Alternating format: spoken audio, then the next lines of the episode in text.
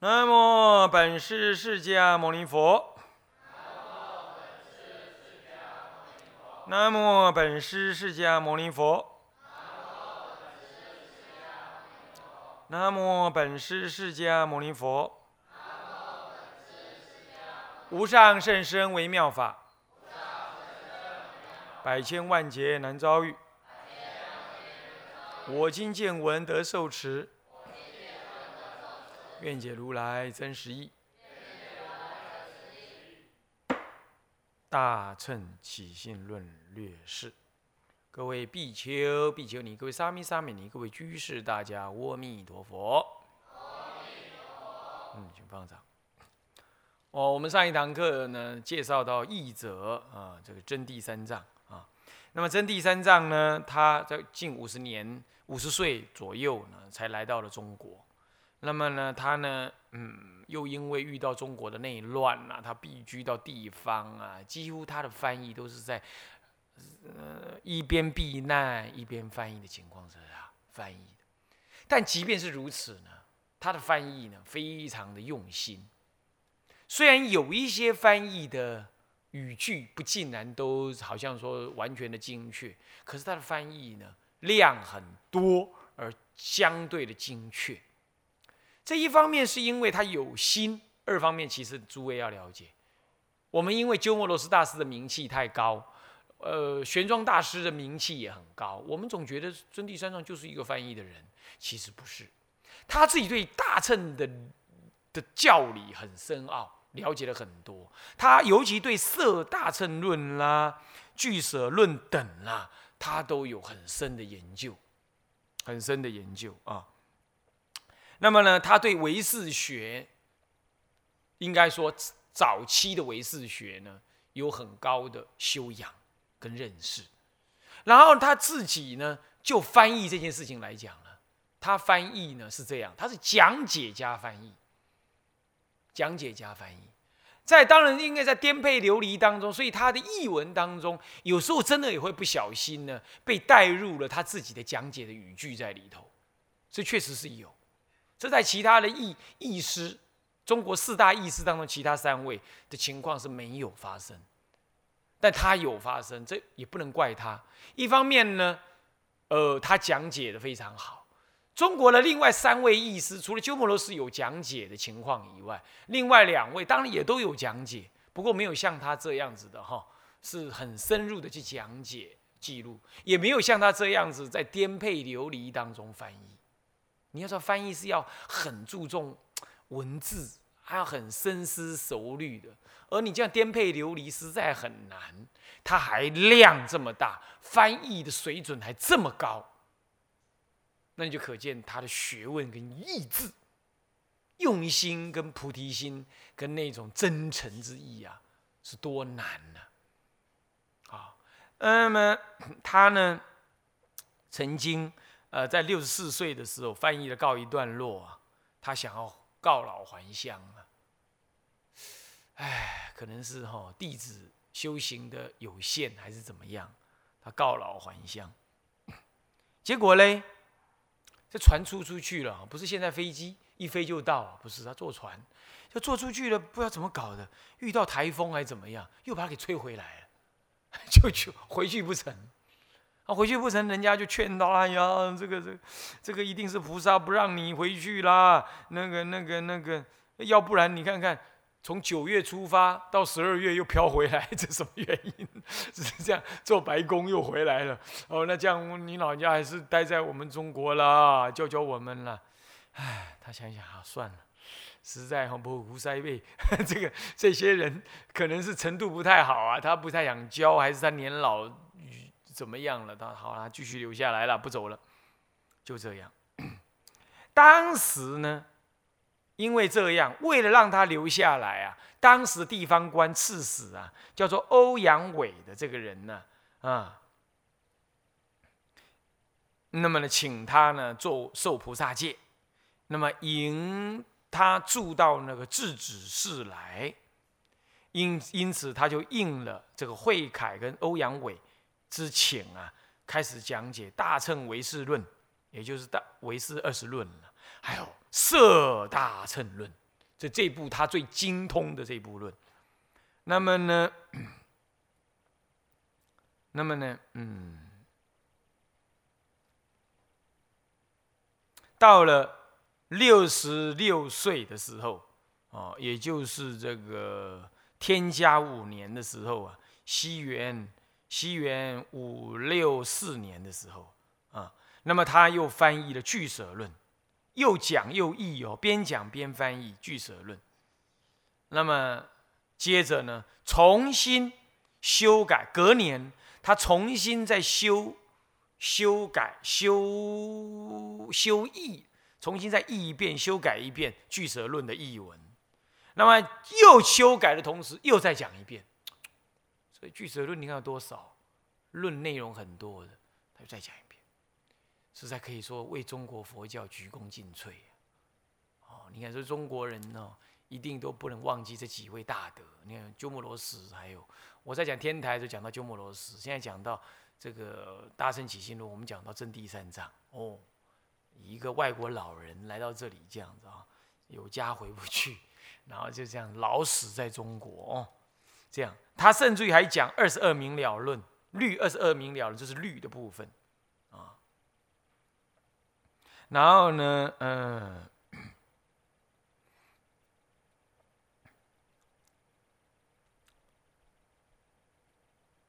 然后呢，这个这个这个，突然间呢，他到了这个什么呢？六十六十九岁的时候，可能是有病，也可能是什么原因，也可能是让他觉得说有家回不去的什么想法，有故乡要回去还是什么样想法？他老人家突然间觉得。他应该要离世才对，他不想再活了。那么呢，论上面讲的厌世，其实可能不尽然是厌世，因为在当时的印度确实有这种修行的法门，觉得他要提早结束他自己的生命，是这样。结果呢，他就真的要去，要去怎么样？要去这个这个这个这个这个这个南海北山呢，欲自尽。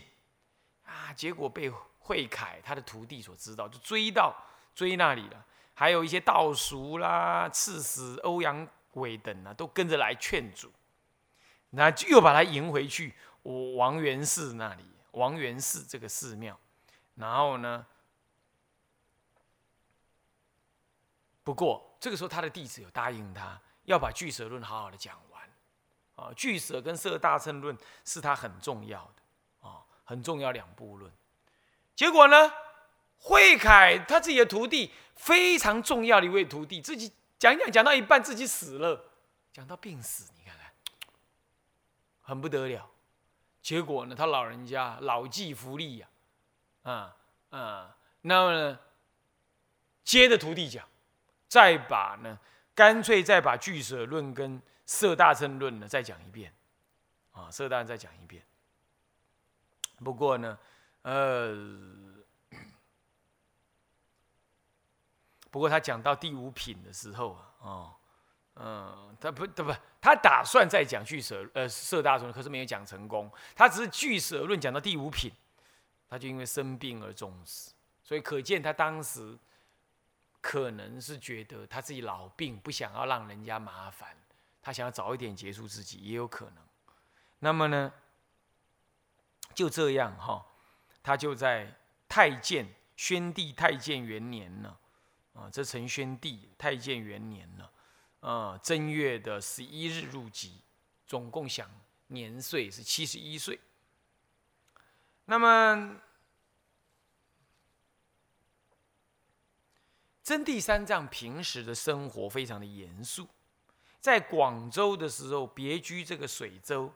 他衣食之奉啊，这是节俭知足，弟子等受他的熏陶啊，都非常的勤奋而好学，而受学，那么朝夕晨夕不懈，所以整个真谛大师呢，形成了一股研究俱舍跟色论的这种朴实不华的这种学习的风气的易学风气就建立起来啊。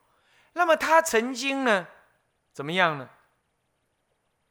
为了要弘扬啊俱舍跟色大乘论啊，他要求他的弟子一二十个人哦，啊，然后呢入他的所住的地方，在佛前传灯发愿，发愿说大家每一个人通通今后我死了，你们通通要弘扬聚舍跟色大乘论。哎，你看一个老人家，他在异乡他国。翻译完了就仁至义尽，他应该自己修行，哦，然后求往生。他不，他他不只是这样而已，他还要进一步的要求法能够流融流通。他怕法流通还不够诚意的来影响这个他的外国弟子，这些都是外国弟子嘛，就是我们中国人嘛。那么他还要求这些外国弟子跟他一起佛前发愿，点灯发愿。诸位啊，这可见呢。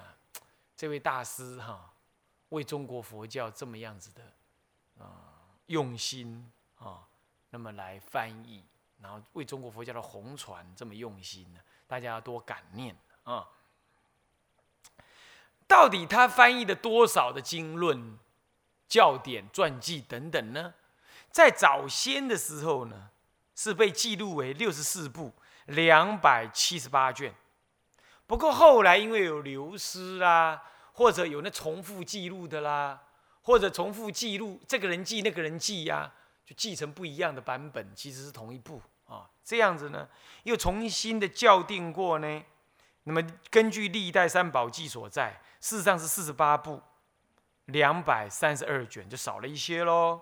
不过里头仍然有混别人翻译的混进来的，然后。到了开元录的时候，重新校订为三十八部一百一十一卷，一百一十八卷，三十八部。不过后来因为战争的关系，怎么样？他自己对俱舍论跟色论、色大圣论呢？啊，这个都有什么呀？都有一些讲解的这个呃文文献。不过呢，很遗憾。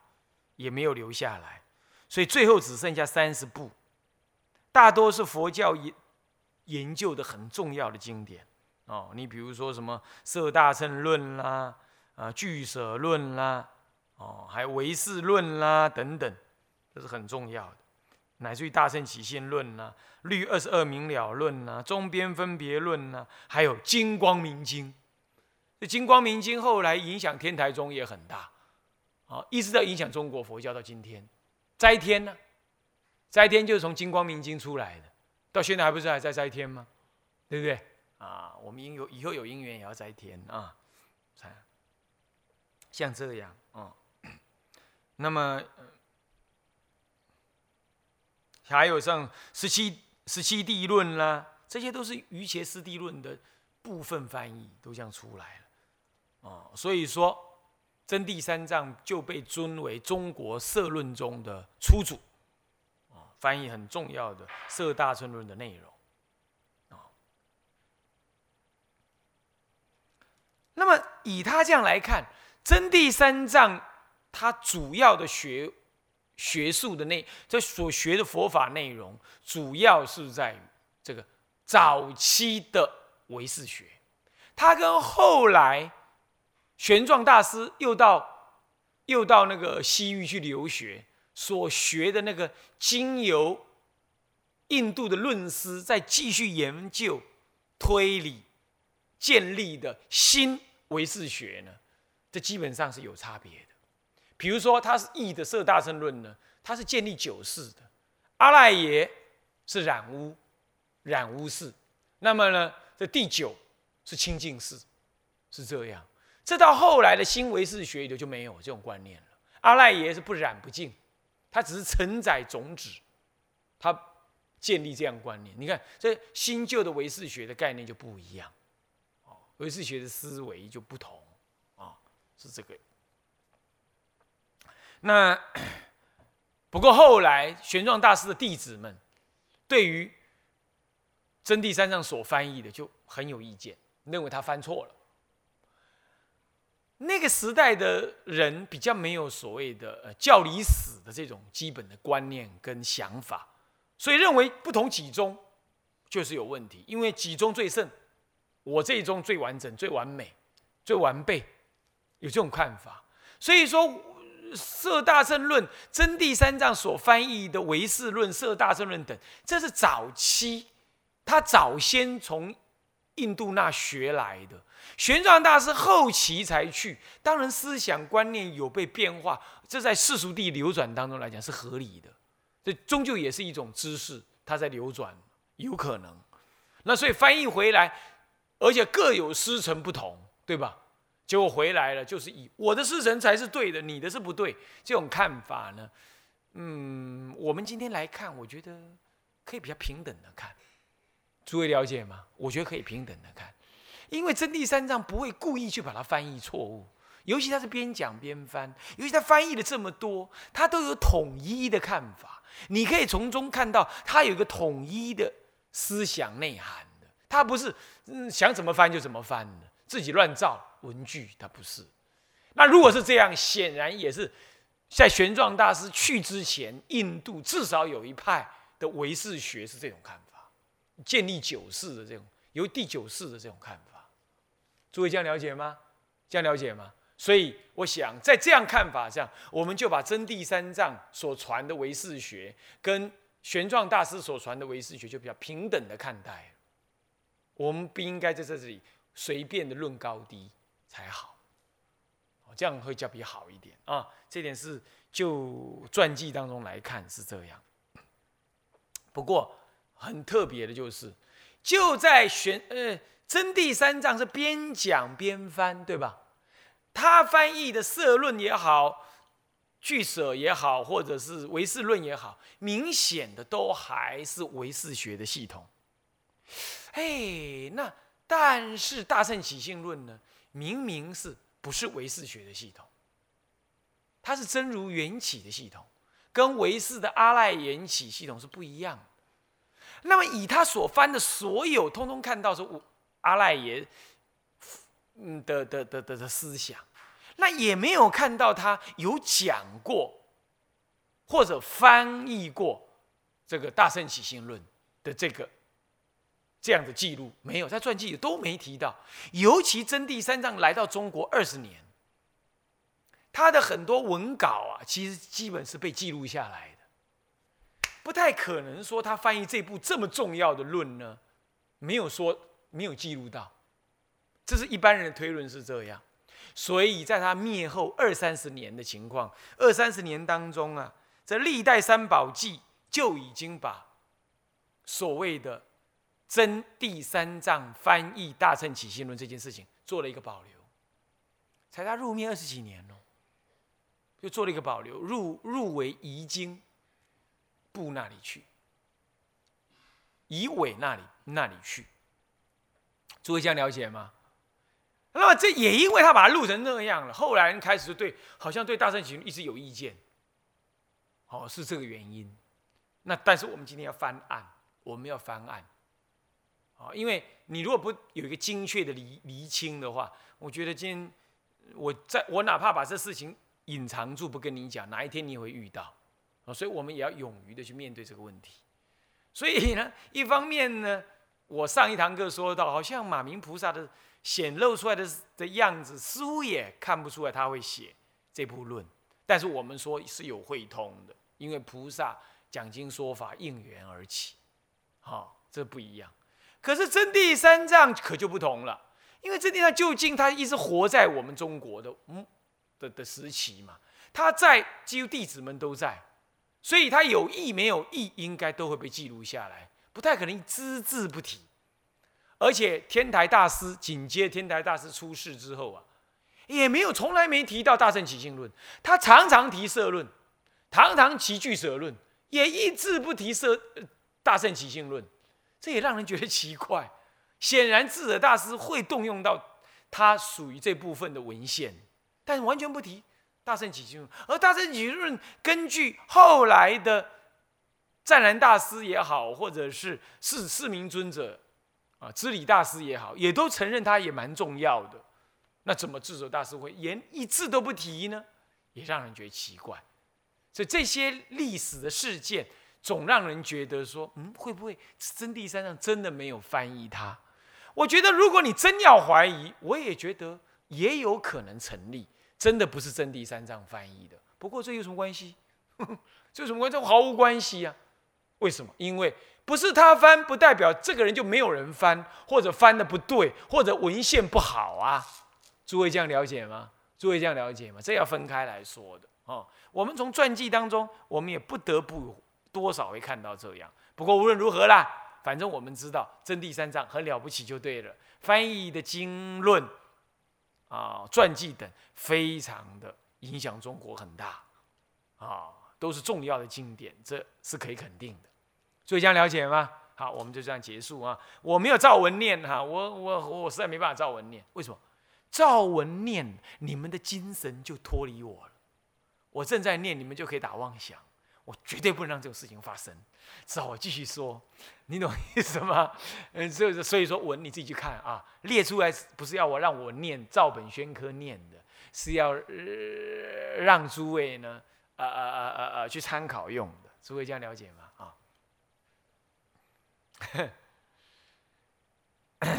好，这样了解了啊，嗯。那中国的翻译的译师相当的多，能够真正入围四大译师的，那是真的不容易的。那么真谛三藏其中之一，诸位你就要了解，他老人家用心多深，功力很厚，意志坚强，那么对我们悲心深重，对我们恩重如山，啊，诸位一定要记得啊，一定要记得啊，我们要饮水思源啊，饮水思源。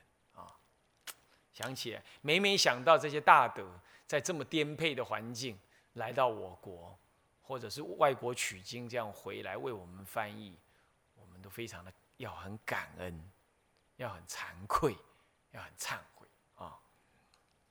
好，那么接着呢，这个二唐译本四叉难陀刮胡略，实在没时间了啊。我们多了解一个人当然也很好，不过略啊。啊啊，那么第二项就是什么呢？作者与译者的真伪问题。我想我在讲，我在说明前面说明作者跟译者的时候呢，我也多少提到了。就一个考据学术的学术考据的立场来说，哎，也可以接受某一种怀疑，但我觉得这还仍然不尽然。我也提到了，对不对？尤其是是不是绝对不是马明菩萨造的，我就觉得不尽然。